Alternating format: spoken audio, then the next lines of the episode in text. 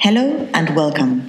I'm Anna, and this is a new episode of Proyecto Co, a channel that explores ideas, methods, and mental models that will help you expand your knowledge around social innovation, develop your potential, and master the best of what experts and entrepreneurs have already learned. It is my great pleasure to welcome Ilka Hennet, network organizer of the German speaking countries for the community of responsible leaders coined by the BMW Foundation. What is responsible leadership? Why is it important? Who is a responsible leader? In this episode, we tackle these questions and much more. Ilka, it's a pleasure um, to have you on this interview and sharing your knowledge with Proyecto Co. Mm-hmm. I was wondering, what does responsible leadership mean to you? Might want to start with a quote. I just heard someone else um, saying when it comes to responsible leadership that it is about serving more than about ruling. And that made a lot of sense to me because I think responsible leadership means to enable others to live up to their full potential and to have a positive, help them and enable them to have a positive impact on society. Wow, that's huge, no? Because how do you do that? I think it needs different skills than people in former years and centuries thought about leadership needs. And I think it, first of all, needs a lot of listening skills and of um, understanding the needs of the people around you, but also of the society you're in, or societies in general, or even you might want to extend it to the world and environment and everything that's in it to really understand what is needed and then enable your team and the people you're working with to work towards what is needed. That reminds me directly of empathy, no? Somehow, what which yeah. which would be the characteristics that you see in responsible leaders? Empathy is definitely one, um, and of course, from our leadership, we always have very great expectations towards our leadership, and I think that sometimes might also be too much expectation and a burden um, because empathy goes both ways. Mm-hmm. Um, it goes towards our leadership and the way back. So I think it, empathy is the basis of human interaction, of positive human interaction. So that is most certainly needed.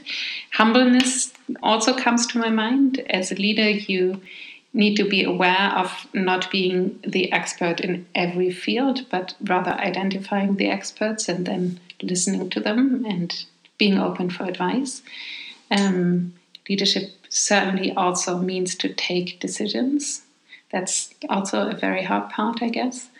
Um, leadership is created once you have followers. You cannot be a leader if no one follows you. um, that is also connected to empathy, but also there's a line towards populism, of course. So bad leadership also requires followers. so you have it, you have it both. But then also to have really to think on a meta level.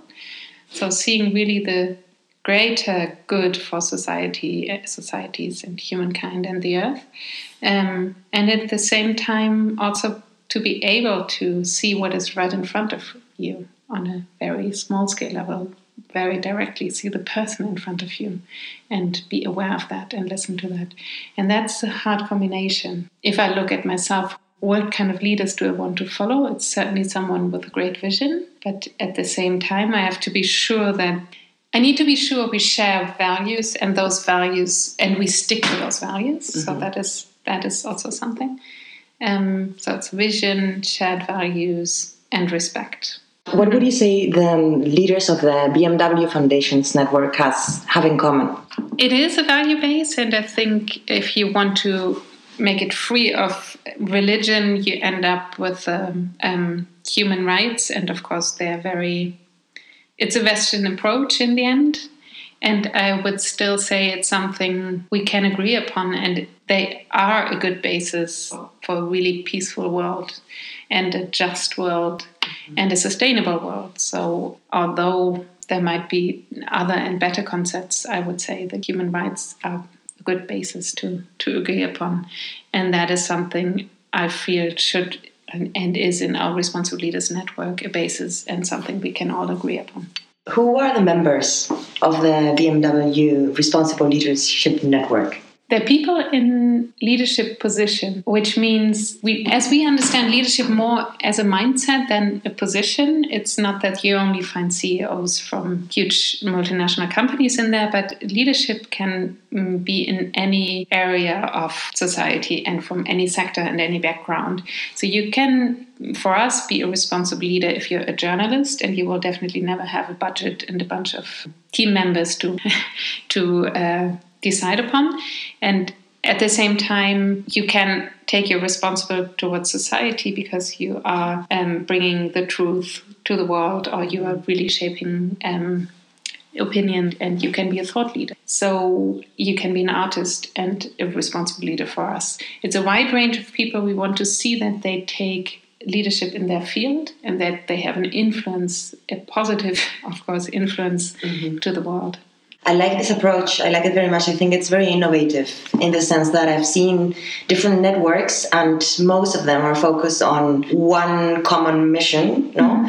and seeing this diversity, I suppose it brings a lot of innovation and beautiful exchange into the community. I think that's one of our core experiences that when we bring people from all sectors of society and all backgrounds and different cultural backgrounds also together, and then also we we are able to help them to communicate or to have really meaningful conversations and open conversations on a basis of their human kindness and not on their business cards and business interests then I think that this diversity we can bring together is always an asset, an incredible source for innovation, also because you start seeing other perspectives, you start you get the chance to really put yourself in other people's shoes mm-hmm. and you start to understand the logic behind their thoughts and their actions. And so that is really the basis for everything that's also the feedback we get from participants or from members of our network a lot is that it is really intriguing for them because they find a group of people they're not exposed to in their daily life. And that goes for all sectors, I guess, because everyone lives in some kind of a bubble. Although I must say that when it comes to diversity, we still have a way to go.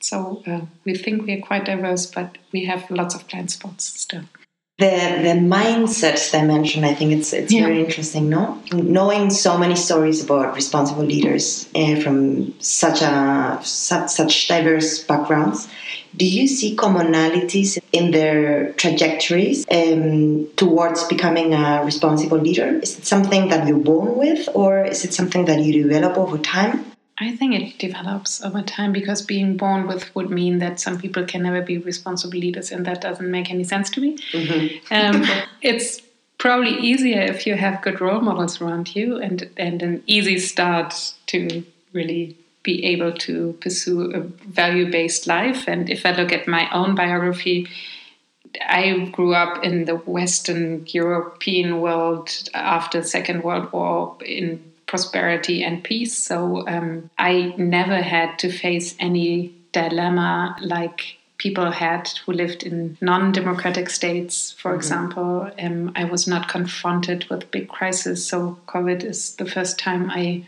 am part of or experiencing a, some kind of a, a global crisis. Mm-hmm. Um, so I think that's that makes things very easy, and at the same time, even more important for people like me to understand the dilemmas others have faced uh, are facing or the values they have to weigh against each other and then decide.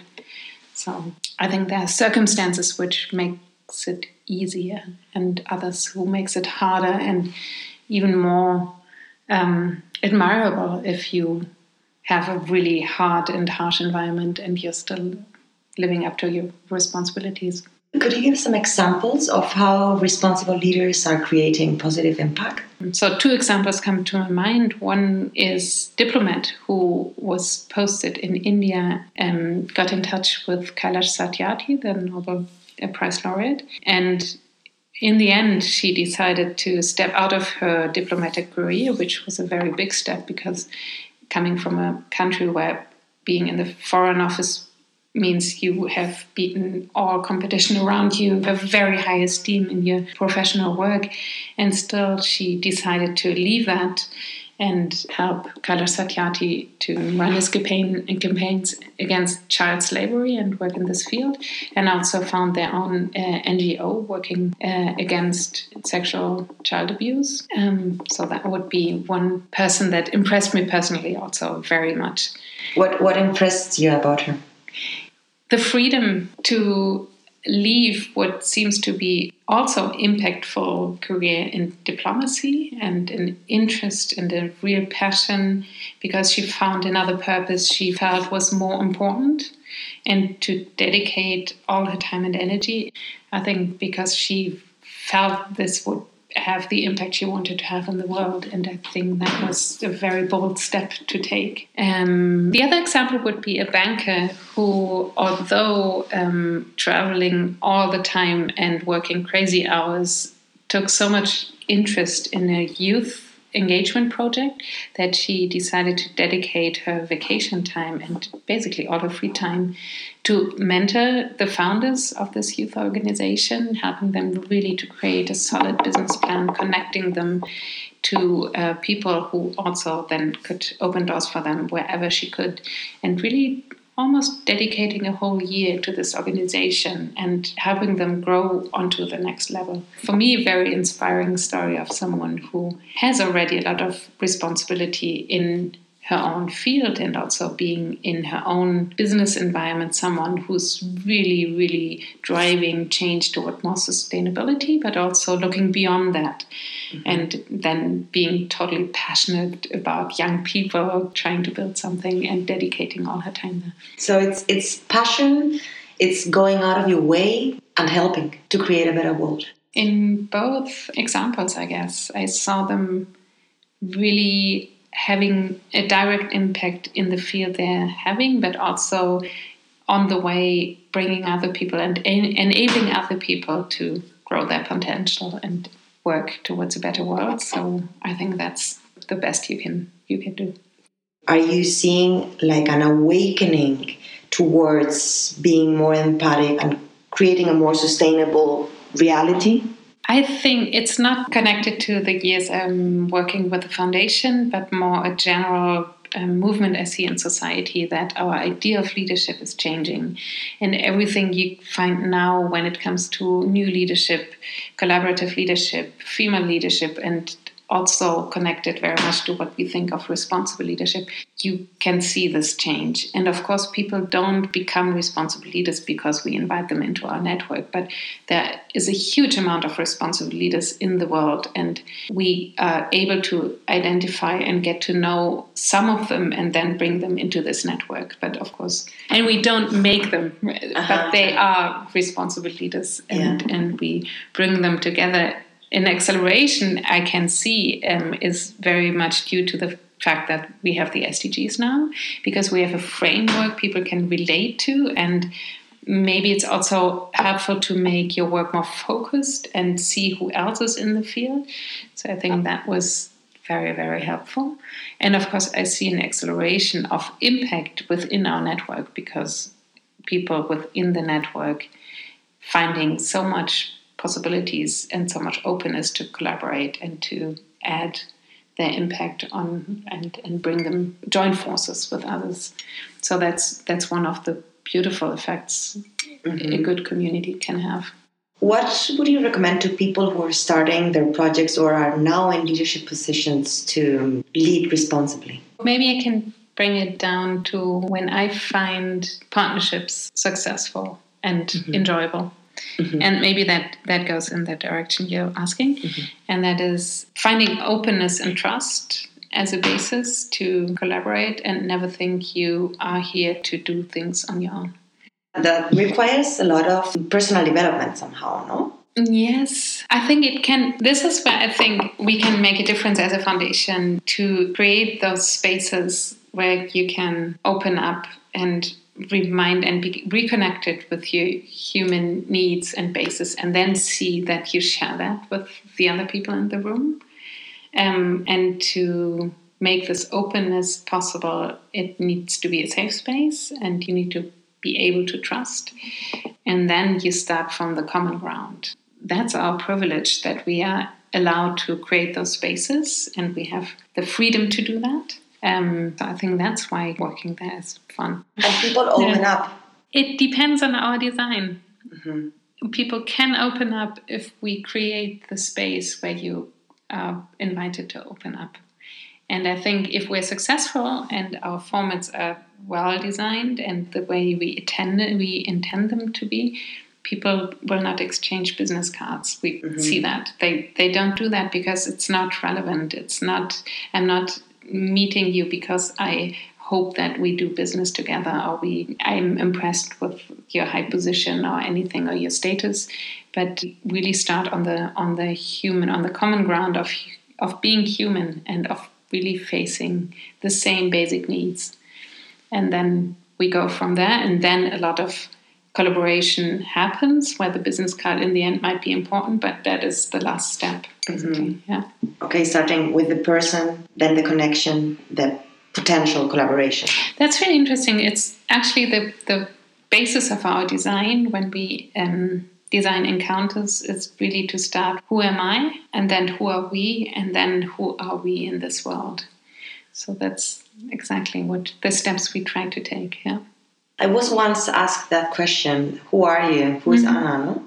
Uh, and it took me, I, I really had to reflect uh, upon the answer, no? Because it's a very difficult question. It is, it And is. what kind of answers do you get there? It is interesting. It, it depends a little bit on how you pose the question. Who are you is a very difficult question to ask. We often would frame it differently and say, What would you like to share with everyone here about yourself? Mm-hmm. And then people come up with the stories that characterize them and show who they are.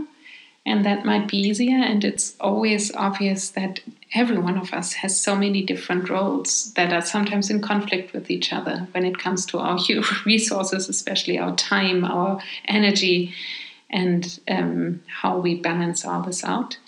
And so it's clear that everyone has this complex setting of having so many hats and roles in, in life and yeah i mean being a professional being part of a certain society maybe being part of a certain group in a society being a daughter being a sister being a mother maybe.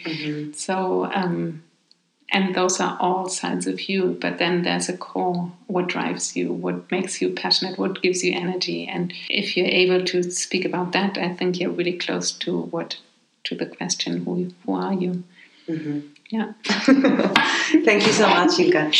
Thank you for listening to this episode. We hope you enjoyed it as much as we did. You can find all the references of the episode on our website www.efectocolibri.com slash proyectoco. If you liked it, rate us with five stars, leave us a comment, and share it with your network. This will help us reach more people and make social innovation become the norm. So, in advance, a big thank you.